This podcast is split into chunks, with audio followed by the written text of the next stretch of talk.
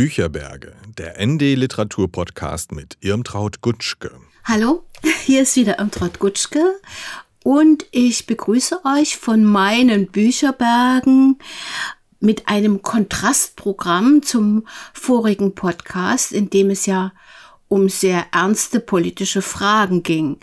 Nun ist ein Mord oder sind es sogar zwei in diesem Falle ja wohl auch eine ziemlich ernste Sache und es ist schon seltsam, dass wir in Krimis daran unsere Freude haben.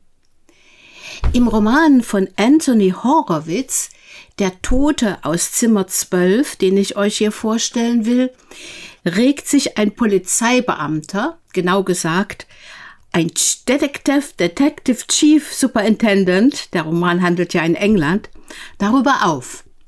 Derlei Romane hätten überhaupt nichts mit dem wirklichen Leben zu tun. Es gibt keine Privatdetektive, außer solchen, die hinter schlecht erzogenen Teenagern her spionieren oder ihnen erzählen können, wen ihr Ehemann gerade vögelt. Morde finden auch nur selten in einem strohgedeckten Cottage oder prunkvollen Schlössern statt. Da trifft sich Herr Locke, sagen wir mal den, lassen wir mal den langen Titel weg, einvernehmlich mit einem renommierten deutschen Literaturkritiker, der als Mitglied der Jury für den deutschen Krimi-Preis also auch eine eigene Meinung hat.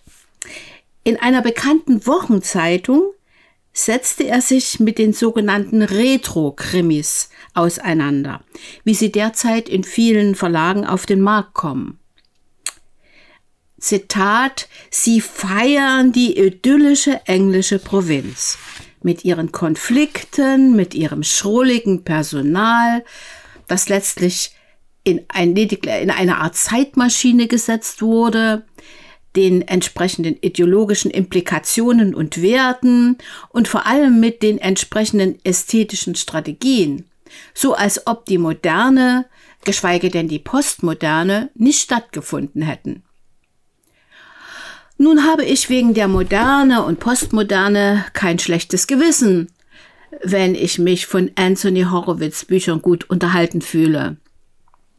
Wobei es durchaus stimmt, die Widersprüche, die die heutige britische Gesellschaft und überhaupt die Welt zerreißen, werden von ihm nicht vordergründig thematisiert. Sie verschwinden hinter einem Wohlleben, das durch ein Verbrechen lediglich unterbrochen wird. Weil er immer schon in begüterter Abgehobenheit lebte, könnte man sagen.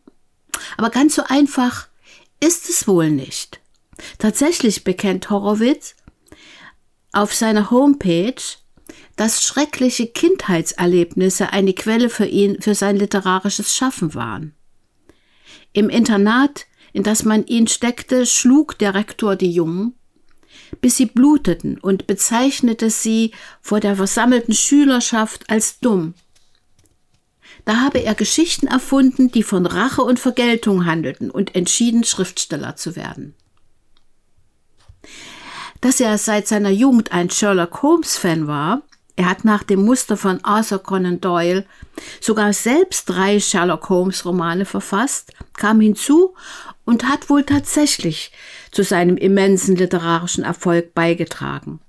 An die 40 Bücher, die in 30 Ländern erschienen, Hörbücher, Drehbücher für Film und Fernsehen, auch einige Folgen von Inspektor Barnaby stammen von ihm, beweisen die Publikumswirksamkeit seines Erzählkonzepts. Aber nun zu diesem Roman. Tut es einem linken, tut es unseren linken Idealen ab und Abbruch, wenn wir uns in Gedanken mal in ein vornehmes Hotel in der britischen Grafschaft Suffolk versetzen lassen? Ein ehemaliges Schloss in einem gepflegten Garten? Ein Aufenthalt dort würde ich nicht bezahlen können. Mehrere Seiten gönnt sich der Autor, um das Ambiente zu beschreiben gotische Türme und Zinnen, Marmorköpfe englischer Lords und Ladies und über dem Eingang eine schöne steinerne Eule, die übrigens auch den Buchumschlag ziert. Eine niedrige Mauer und ein flacher Graben, ich zitiere, liefen um das ganze Gebäude herum, was ihm die Aura gelassener Unerschütterlichkeit gab, so als ob es sich von der realen Welt abzusondern beliebte. Nur ein Halbsatz, der deutlich macht, der Vorwurf des Eskapismus ist dem Autor wohl bewusst, ebenso wie der Wunsch vieler Leser, mal eine gedankliche Ruhepause zu finden in dieser hektischen Welt. Eine Erholungspause, indem wir, wir von einem Mord in Zimmer 12 dieses Hotels erfahren? Den Mann mit dem zertrümmerten Kopf möchten wir nicht sehen. Und er wird uns auch nicht aufdringlich vor Augen geführt. Außerdem liegt das Verbrechen schon viele Jahre zurück. Es gab einen Verdächtigen, der verurteilt wurde. Nun aber ist Cecily verschwunden, die Tochter von Lawrence und Pauline Tahern, die das Hotel besitzen und es sich leisten können, der Verlagslektorin Susan Ryland 10.000 Pfund für die Aufklärung der Rätsel anzubieten. Die ist allerdings auch schon im Ruhestand. Mit ihrem Lebensgefährten Andreas betreibt sie auf Kreta ein kleines Hotel, das so ganz anders ist als Branlow Hall. Sie sind in Geldsorgen, also nimmt sie den Auftrag an. Eine Verlagslektorin als Detektiv? Schon im Roman Die Morde von Pye Hall von Anthony Horowitz, 2018 ebenfalls im Inselverlag erschienen, lernte ich Susan Ryland kennen. Auch darin hatte sie einen Mord aufzuklären. Denn sie konnte nicht glauben, dass sich der Erfolgsschriftsteller Alan Conway selbst vom Turm seines Landschlosses gestürzt haben soll, wie die Polizei behauptete. Und außerdem sollte sie im Auftrag ihres Verlags die letzten Seiten seines neuen Kriminalromans finden. Hatte der Mord mit seinem Text zu tun, mit den vielen Anspielungen und Parallelen, die darin versteckt waren? Auch diesmal, so kann ich verraten, gibt es so eine literarische Parallele. Besagter Alan Conley war in Branlow House gewesen, kurz nach dem Mord an jenem Frank Paris. Dem gehörte eine Werbeagentur in Zimmer 12. Inzwischen kann man ihn ja dazu nicht mehr befragen. Jahre später aber hat Cecily Conways Roman Atticus unterwegs entdeckt. Aufgeregt rief sie nach der Lektüre ihre Eltern an. Sie wisse nun, wer Frank Paris umgebracht hat. Am nächsten Tag kam sie von einem Spaziergang nicht mehr zurück. Susan Ryland beginnt also zu ermitteln. Befragt das Personal, die Familie, Sie sucht die Umstände der Tat zu rekonstruieren und findet heraus, dass es einige Leute gab, die ein Interesse an dem Mord gehabt haben könnten, der ausgerechnet an Cecilys Hochzeitstag stattfand. Auch hatte Frank Paris das Zimmer getauscht. Hatte der Anschlag womöglich jemand anderem gegolten? Erst einmal kann Susan keine Parallelen zu Conways Roman Atticus unterwegs entdecken, den sie einst sogar lektorierte. Auf den Seiten 221 bis 478 in diesem Buch ist die Detektivgeschichte um Atticus Pynt sogar in Gänze abgedruckt. Ein Roman im Roman also.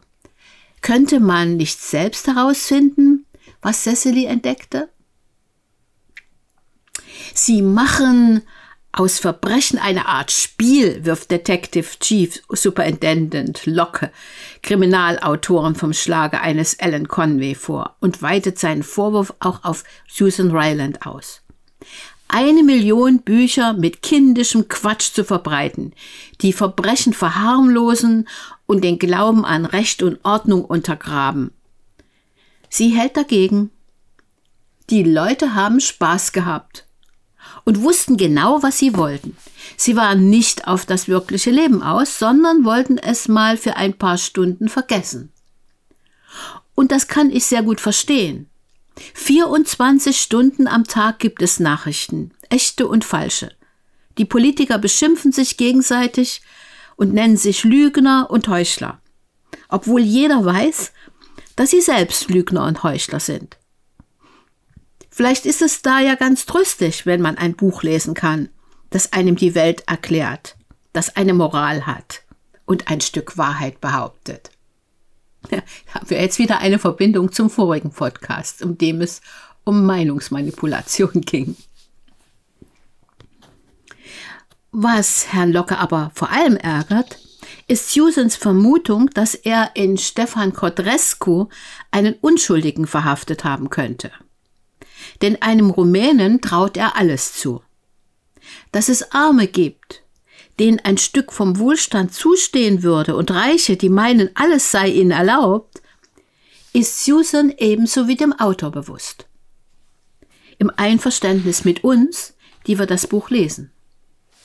Unterschwellig findet sich vieles, was diesen so Roman so gar nicht retro macht. Aber im Ganzen bekommen wir, was wir uns gewünscht haben, ein großartiges Puzzle aus vielen Indizien, mehreren Verdächtigen und ihren möglichen Motiven. Das nämlich ist das erbauliche Rezept dieses Genres. Erschreckendes geschieht, wir tappen im Dunkeln doch am Schluss klärt sich alles auf, garantiert. Das meint auch Susan Reiland, wenn sie sagt, in einer Welt voller Unsicherheiten ist es sehr befriedigend, wenn auf der letzten Seite endlich alle Rätsel gelöst sind. Auch wenn das in Bezug auf unsere Welt wohl eine Illusion ist. Und auch der Rat von Detective Hawthorne aus Horowitz Roman Mord in Highgate kommt mir in den Sinn. Sie müssen das Muster finden. Wer hat wovon einen Nutzen? Angesichts von Untaten sich nicht für dumm verkaufen zu lassen, auch mit Krimi-Lektüre, denke ich, kann man das üben. Und jetzt nochmal die Angaben zu diesem Buch, mit, auf das ich euch wirklich neugierig machen möchte. Und das ist auch ein sehr schönes Weihnachtsgeschenk. Anthony Horowitz, Der Tote aus Zimmer 12, aus dem Englischen von Lutz W. Wolf, erschienen im Inselverlag. 597 Seiten gebunden für 24 Euro zu haben. Und das ist bestimmt nicht der letzte Krimi, den ich euch vorstellen möchte. Und was ich das nächste Mal mache, das muss ich mir erst noch überlegen. Also tschüss, bis bald. Eure Irmtraut Gutschke von ihren Bücherbergen.